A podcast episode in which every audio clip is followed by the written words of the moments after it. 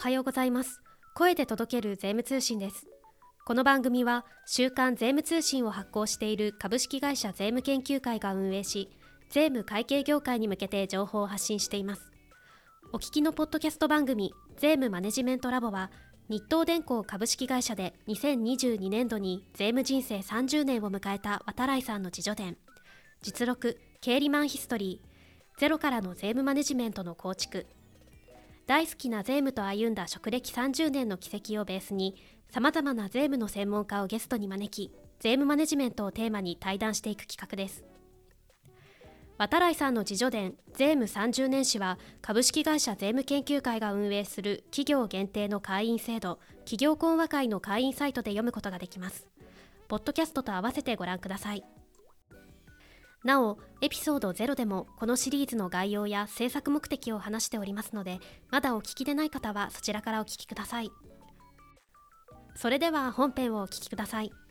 はい、えー、お聞きの皆さんこんにちは。このポッドキャストはメインパーソナリティを務めていただく日東電工株式会社税務大好き税務部長こと渡来直也さんが税務マネジメントについてゲストと対談をしていく企画となっております。渡来さん本日はよろしくお願いいたします。よろしくお願いいたします。長崎さんにご紹介いただきました渡来です。私は非常に税務が大好きで30年以上にわたって日東電工で税務に取り組んでまいりました。ここで私の勤務する日東電工についてご紹介させていただきます。大阪に本社がありシート状の高分子材料に糊を塗る粘着テープ技術から派生したさまざまな製品を世界中のお客様のさまざまな用途に合うように提供している会社です。そして最近は EFG を経営の中心に置いてます。30年の税務のキャリアの最初の10年がちょうど終わったところで本日対談する松宮先生に出会うことができました、まあ、自己流の素振りをも10年繰り返した後に道場に入門しそこで初めて名刺班の指導を受けれるようになったというのがまあ松宮先生との出会いです。私と松宮先生の共通の趣味である剣道に例えてみました。そして税務の仕事というのは自分で望むか望まないかにかかわらず税務調査の場で税務当局の方と市内を構えて対峙するような形で議論を尽くさなければならない展開がしばしば出てきます、うん、その場合に会社側の考え方に税法の観点から筋が通っていたらそれを認めていただける。まあ、法治国家である日本はそういう国だと思ってます。しかしそのためにはそのようなシーンを想定して税務担当者は日頃から自分を鍛えていかなければなりません。そのために有効なのは何かというと名刺犯に警護をつけてもらうことなんですね。自分の思うところを名刺犯にぶつけその考えに穴があればそこで叩きのめされる。そのような稽古をつけてもらうことが税務担当者の成長にとって有意義なことでこのようなご指導を松宮先生から長年にわたっていただいてきました。ちなみに当然のことなんですけれども私は松宮先生から1回も1本取れたことはありません。まあ1回ぐらい1本取りたかったなと思うんですけれども まそのことはないまま今日に至ってます。今日はよろしくお願いいたします。はいありがとうございます。渡来さんが所属している日東電工株式会社については概要欄にリンクを貼っておきますのでぜひご確認くださいオープニングのナレーションでもありますけれども渡来さんの自助伝税務30年史は企業講話会サイト限定で公開しているコンテンツとなっております。企業講話会の方は企業講話会サイトで先にお読みください。その後でこのポッドキャスト税務マネジメントラボを聞いていただくとより理解が深まるのかなというふうに思います。でまた企業講話会をご利用していない方こちらについてはですねトライアルの ID を発行いたしますので気兼ねなく概要欄のリンクからお試し ID の発行手続きをお願いいたします。発行手続きを進めていくと通信欄が出てまいりますのでそこにですねポッドキャストを聞きましたというふうにご記入いただければ幸いです。はい。では大変お待たせいたしました。記念すべきお一人目のゲストをお呼びしたいと思います。元デロイトトーマツ税理士法人の理事長そしてえー、今年の2月から EY Japan Region Deputy CSO に就任された松宮真也先生でございます。松宮先生よろしくお願いいたします。よろしくお願いします。ご紹介いただきました松宮です。今回渡来さんの30年史を記念する対談にご招待いただきましてしかもトップバッターいやあの剣道風に言うとあの先方ということで大変光栄に思ってます。デロイトでは長らく国際税務に従事しましてキャリアの後半はマネジメントロールっていう、まあ、雑用係も担わせていただきました。昨年8月にデロイトを卒業しましてあの今年の2月から EY でお世話になることになり新しいキャリアを今スタートさせたばっかりです。で本日はあの先方の任にかなうように声を張って元気に対談を盛り上げていきたいと思いますのでよろしくお願いします。よろしくお願いいたします。今現在は EY ジャパンとのことですけれども現在の松宮先生のミッション教えていただいてもよろしいでしょうか？はい。あの長らくま税務をやってまいりましたけれども、まあ、今回は税務領域に限らずですね EY ジャパン全体の成長をドライブして、まあ、新しい価値を創造するということが私のミッションだというふうに思ってます。はい。でまあ、デロイトで養ったそういう経験をまあ生かして、うんうん、えー、まあ、税務領域に限らずですね、まあ、クライアント様が求めるサービスをまあ形にしてお届けするということで、まあ、新しい価値を作っていきたいというふうに思ってます。ありがとうございます。今回松宮先生をゲストにお招きした経緯なんですけれども、えー、渡来さんの自叙伝税務30年史に出てくる X 社というのは実は松宮先生が理事長をされていたデロイト・トマツ税理士法人さんなんですよね。でその中の M 先生というのが実は松宮先生でした。でその税務30年史において優れた税務専門家は税務サービスのみを提供するのではなく事業会社の税務担当者を育てる機能があってさらには税務戦略の立案実現ができるように税務部門を導くことができるというふうに渡来さんはおっしゃられています。今回の対談ではこの点を整理することが目的となっております。本編に入る前に松宮先生、はい、渡来さんの自叙伝全部30年史を読んでのご感想もお教えいただいてもよろしいでしょうか？はいあの渡来さんとは確か年齢もほぼ同い年でそうですね、はい、であの20年来のお付き合いになりますので30年史の後半20年にご縁をいただいたということになります。まあ、読ませていただきましたけども全力失踪期の外国税学控除の下りから収穫期のエリア統括会社再編に絡めたタックスプランニング。田来さんの進化の過程をですね私もプロとして自身のその成長曲線とぴったり重なっていて、うん、とても感慨深く読ませていただきました。クライアントとプロフェッショナルが真剣勝負を重ねる中で我々プロも育てられていくんだなということを改めてあの実感してます。税務マネジメントっていうのはともすれば味気ない抽象論に陥りがちですけども田来さんの30年史ではゴールっていうんですかねあるべき姿がま明確に示されてそこへの童貞アプローチが、まあ、その一つの例がですね、うん、具体的に示されているっていう点で、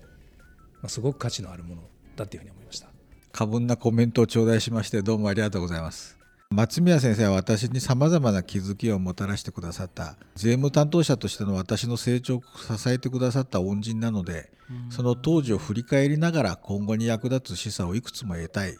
という思いが今日の主たるものです。しかしまあそれだけではなくて今後の日本において日本企業の税務部門や税務人材はどのように変わっていくべきなのかというような広い視野からのお話もですね伺いたいと思います。それは今後税務に限らず広い範囲で EY さんの経営に携わっていかれるという、まあ、松宮先生の新たなお仕事のミッションにぴったりだとも思います。そのような内容もこの対談の最後で触れさせていただければありがたいと思います。それではですね本編の方に入りたいというふうに思いますお聞きの皆さんにおいては渡来さんの税務30年史のアスタリスク8 23 27 28 35 38 48そして49、50こちらをですねご覧いただきながらぜひこのポッドキャストを聞いてみてくださいそれでは渡来さんよろしくお願いいたしますそうしましたら松宮先生の最初の質問です。30年史の中にも書かせていただいたんですけれども松宮先生のご指導内容のイメージは一言で言うと登りたい山がある時に山の頂上まで運んでくれるのではなくて山の登り方を教えてくれるご指導内容で、まあ、自力で登ることによって税務担当者は鍛えられていきさらに高い山に登れるようになるというようなものであったと今振り返って思っています。これについてコメント頂戴できますでしょうか？はい。えー、っとまあ私自身はあの意識して渡さんがおっしゃってくださったような寄り添い方をさせていただいたっていう記憶はあまりなくてですね、うん、単にあの山のてっぺんにお運びするヘリコプターを持ってないっていうことなのかもしれないですけども プロフェッショナルっていうのはあのクライアントのさまざまな要求にお答えする寄り添うっていうのが、まあ、本文ですので、うん、おそらく渡来さんがそういう寄り添い方を希望されたんだと私は思います。まあ、それに私が寄り添うことができたっていうことに尽きるんじゃないのかなって思います剣道場の名師範でしたらねまあいろいろ人によって教え方を変えるということはなくてですね、はい、まあ同じような教え方をするのではないかなと思ってましたけど私は自分が望んだから道場の名師範として鍛えていただいたんだとは思っておらなくて、まあ、これが松宮先生の本来のスタイルなのかなというふうに今まで思っておりました。そしてまあ私からこうしてほしいとはっきりお伝えした記憶は全くないんですけれどもおそらく私とのやり取りの中から松宮先生は私のそういった希望を見抜いてですねそういうふうなご指導内容を決められたのではないかと。もしそうだとしたら、まあ、税務そのもののご指導に加えてそういったこう何て言いますか判断力といいますか感性といいますか、まあ、そういったところも非常にまあ素晴らしいことではないかなと改めて思いますいや恐縮です単にヘリコプターがないだけだと思います それでは2つ目の質問に行かせていただきます。まあ、私の頭の中には松宮先生のさまざまな金言集があります。M 先生というイニシャルで、まあ、あの30年史には書かせていただいたんですけれどもそういった表現であってもですね松宮先生のご了解なしにこれらの金言集の内容を30年史にま勝手に書くということはま非常にはばかれたのでそれはしておりませんと。ただ30年史ができた後で実際に松宮先生とまこういった対談をさせていただけることになったので、まあ、松宮先生のご了解も得てですねこれらの金言集のうちからいくつかについて松宮先生のコメントを頂戴できればと思います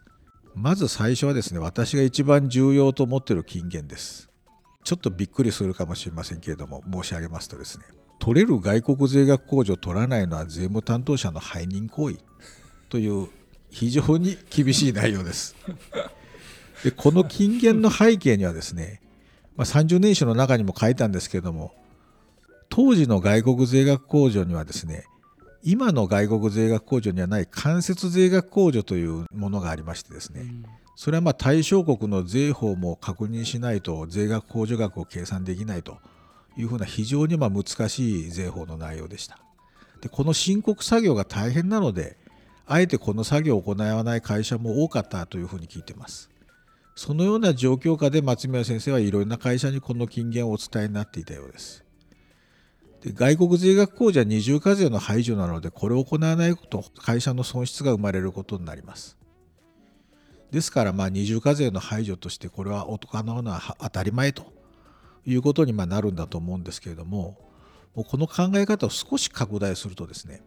節税チャンスというものはお金そのものというふうなことが言えると思います。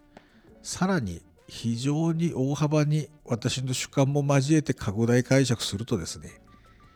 実現可能なタックスプランニングを実行しないのは背任行為というのはまあ凄まじいことにもなります。まあ当時はですね私の部下とまあ外国税額控除の作業をする時にですねこの外国税額控除を取らないとまた松宮先生に背任行為と言われるぞと、まあ、冗談を飛ばし合いながら作業してたんですけれども、まあ、松宮先生のコメントを頂戴できますでしょうか？あの禁煙かどうかは別として確かにこれはそこら中で当時言ってました。はい、渡来さんおっしゃる通り、まあ、間接税額控除っていう制度が当時あってこれがあの制度は複雑ですし商標を入手することが、まあ、結構面倒で私が当時現場でクライアントの皆様にこれ取れますよみたいな話をするといやそんな面倒なことを上司に言わんといてくれみたいな そんなことが結構頻発して